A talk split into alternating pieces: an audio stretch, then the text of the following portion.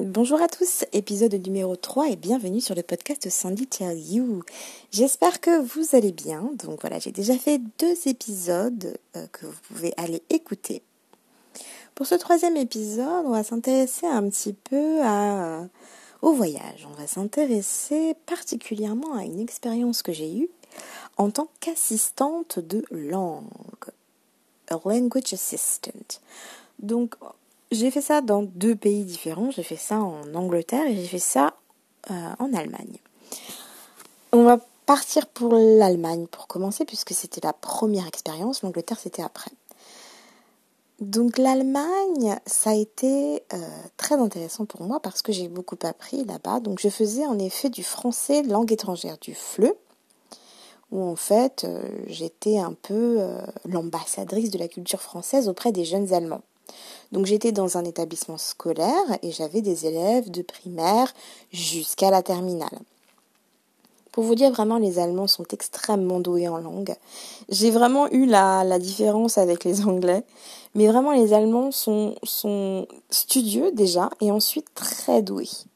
Donc il n'y a pas eu trop trop de soucis là-dessus vraiment, euh, surtout avec les terminales qui étaient vraiment investis puisqu'ils avaient choisi le français pour le bac. Euh, c'était une expérience assez salvatrice dans le sens où moi je parlais pas allemand en fait de base. J'étais vraiment euh, au-delà même du beginner, j'étais vraiment dans le le le le non total. je connaissais vraiment rien à cette langue. Donc du coup, je parlais principalement français avec mes collègues et surtout anglais avec le reste des Allemands qui comme je vous l'ai dit précédemment sont extrêmement doués en langue. Donc ils étaient autant doués en anglais qu'en français.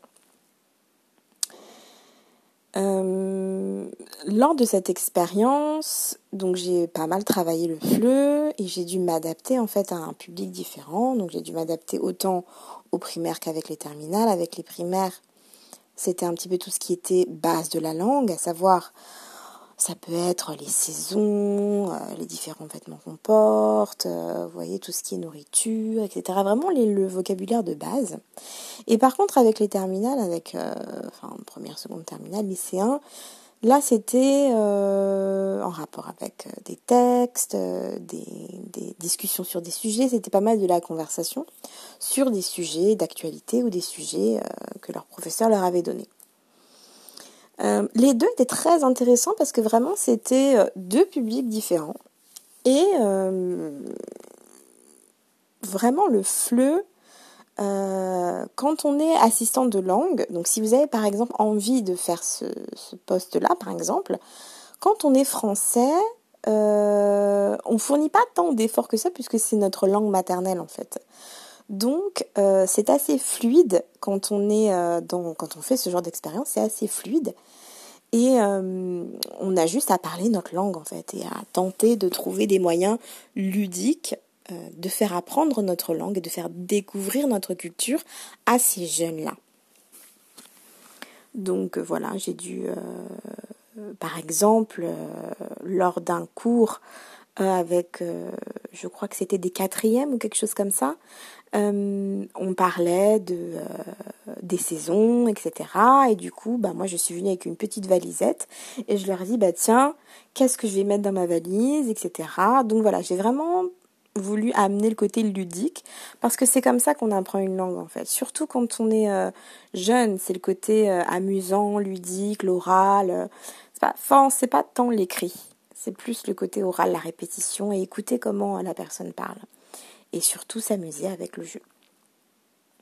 Voilà.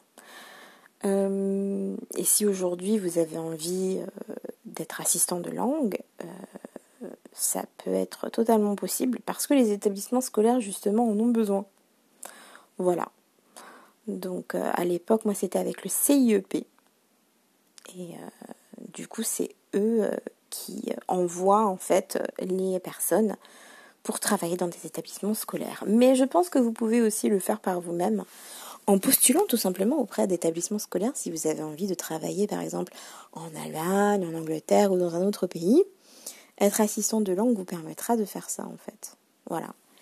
Et donc vous êtes avec les autres profs de français qui ne sont pas forcément des natifs, c'est possible qu'il y ait des natifs français, mais en règle générale ce sont des locaux qui parlent français, qui ont appris le français.